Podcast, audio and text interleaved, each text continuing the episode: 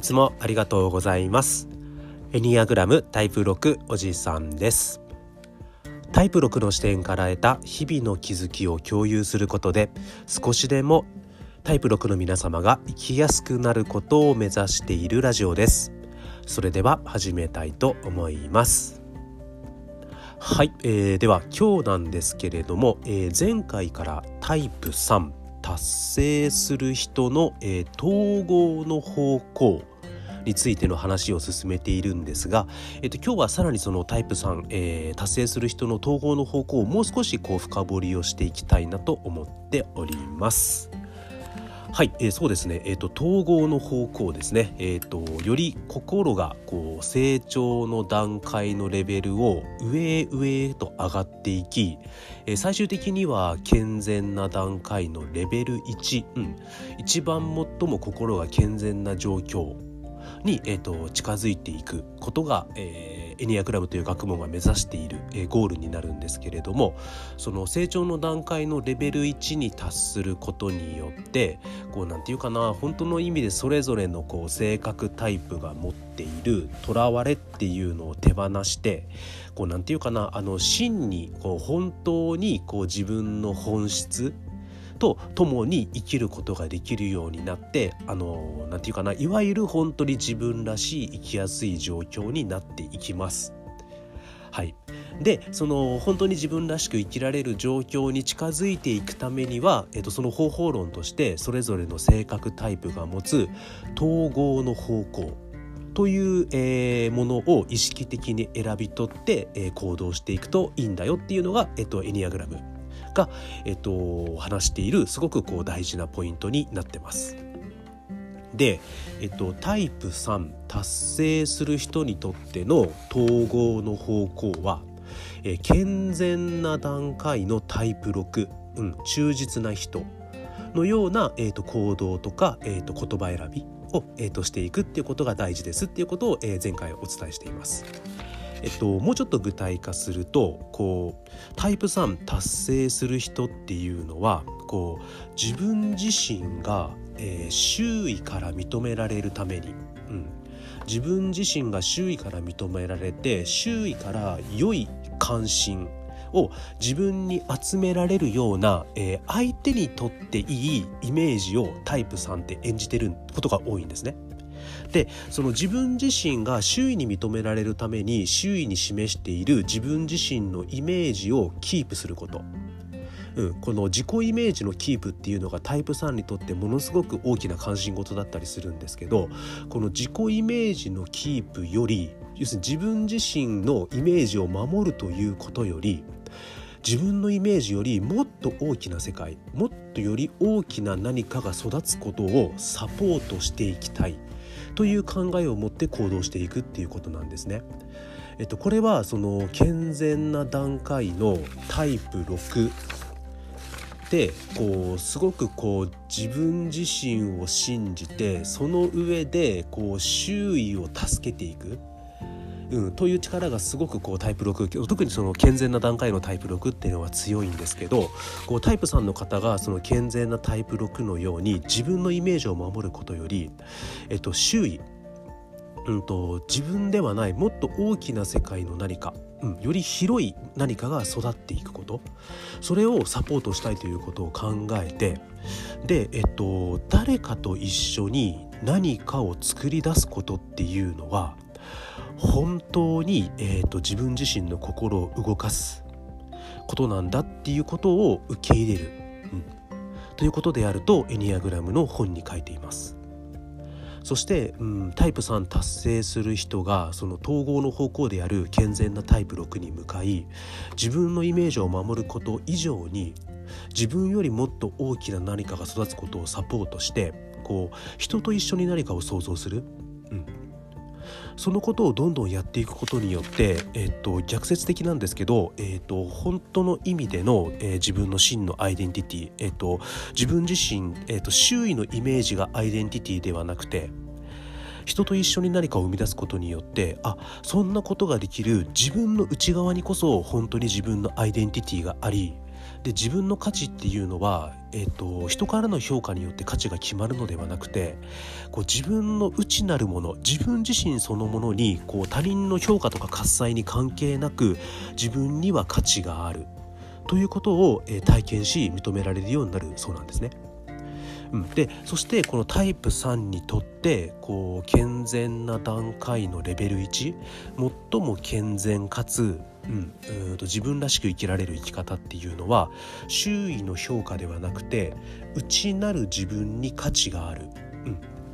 自分自身が周囲に示しているイメージっていうものを少しでも多く手放してそのイメージによってではなく自分の内側からあるものに従って自分自身に価値を感じ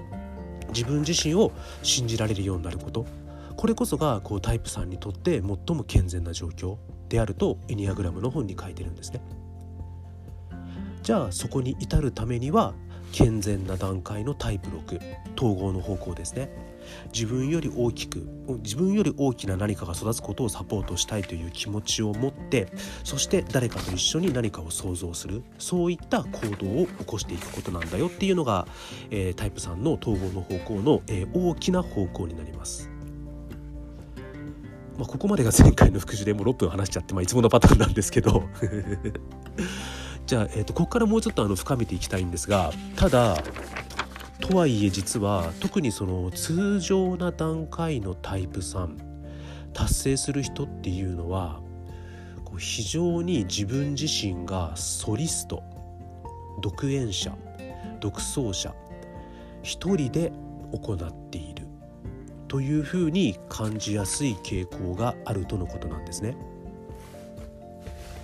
こう通常な段階のタイプ3の方がより健全な段階を進んでいくためには当然統合の方向であるタイプ6的な、うんえー、と行動をとっていくことが大事なんですけれども、えー、とそれはつまり一人ではなくてみんなと一緒に何かを生み出す、うん、一言で言ったらそんなことになるんですけれども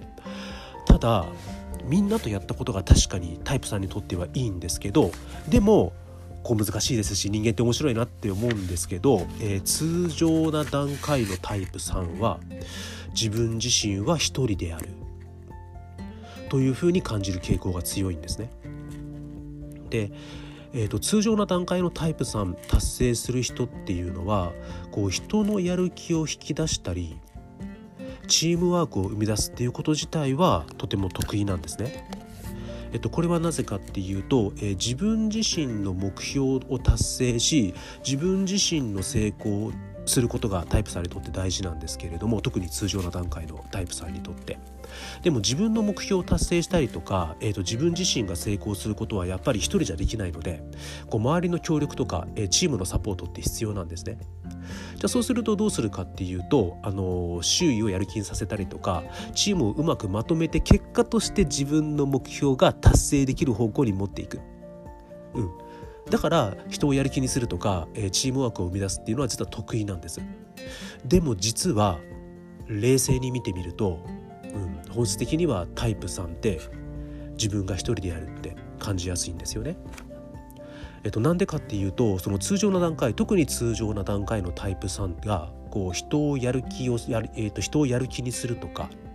チームワークを生み出すために行動するっていうその行動の裏側には自分の目標達成自分の成功のため自分のためっていう気持ちがあるんですね。だからこそ一見人のために動いてますしチームワークのためにやっているように見えるんですけれどもそれは本質的には根源的には自分のためにやってるので結果としてタイプ3本当は健全な段階に行くためには誰かのためというか誰かと一緒に何かを生み出すってことがむちゃくちゃ大事なんですけれどもそこに至りづらい、うん、自分は一人だと感じやすいっていうことなんですね。うん、とても人間って面白いなっていうふうに思います。そのタイプ3っていうのはタイプ3達成する人っていうのは自分自身がヒーローでなければならない。家庭の中であったりとかそのチームの中で自分がヒーローでなければ周囲から認められない。周囲からの関心を集めることができないという思い込みを持ちがちで。じゃあ自分がヒーローじゃなきゃダメだっていう重荷を抱えていることによって周りにサポートであったりとか慰めを求めるっていうことがすごく苦手みたいなんですね。ヒーローは人に助けを求めない、うん、ヒーローは人を助けるものであるっていう思い込みを持ってるのかもしれないですただタイプ3達成する方がタイプ6統合の方向に向かってそのタイプ6的な行動つまり誰かと一緒に自分より大きな何かを達成するために誰かと一緒に何かを生み出す。という方向に進めば進むほどそうですね。まずは実は自分は人からたくさんのサポートを得ることができるんだということに気づきます。そしてその次はそのサポートを受け入れるということができるようになります。そして3番目最終段階としては本当に自分にとって必要な時には勇気を持って人からのサポートを求めることができるようになります。もともと通常段階のタイプ3達成する人っていうのは人からのサポートを求める。それはつまり自分が不十分であるからサポートを求めるって思い込んでるんですね。じゃあ人にサポートを求めるっていうことは自分が不十分であるということを周囲他人に知らせることになるんです。その結果周りの人間を失望させてしまうんじゃないか。という思い込みを持っているのでこう周囲からのサポートを求めるということが非常に怖いと感じてるんですね。でもタイプ3達成する人が統合の方向であるタイプ6に向かえば向かうほど自分は人からサポートを得ることができるんだと気づきそのサポートを受け入れようとなりそして最終的に必要な時に勇気を持ってサポートを求めることができるようになるんですね。そしてそのタイプ3達成する人が勇気を持ってね人にサポートを求めることができるようになるとどうなるかっていうと健全なタイプ6のように相手との信頼とか相互尊重に基づいてある程度限られた人たちとなんですけどね。こうタイプ3ってなかなか実は、えー、全てより多くの人と信頼関係とか相互尊重をするのは苦手なタイプだったりするみたいなんですけれどもでも一人でもいいと思うんですよね。うん、一人でも二人でも、うん、自分の周りに本当に信頼して相互尊重に基づいた信頼関係を結ぶことができる。それだけでもタイプ3達成する人っていうのは大きく成長できるとエニアグラムの本に書いています。そして、えー、通常段階のタイプ3の方が、えー、統合の方向である健全なタイプ6のような行動を起こし必要な時にね、えーと、勇気を勇気を振り絞って人にサポートを求める。それを繰り返すことによって本当に1人でも2人でもいいので本当の意味でのこう信頼関係とか相互尊重に基づいた信頼関係を結ぶことができるようになることによってタイプ3は自分自身の内なる導き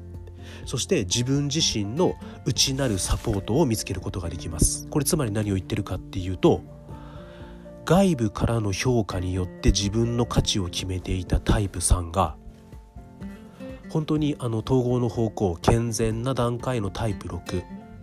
のような、えー、行動を繰り返すことによって本当に1人でも2人でもいいので本当の信頼とか相互尊重に基づいた人との信頼関係を結べるようになることによって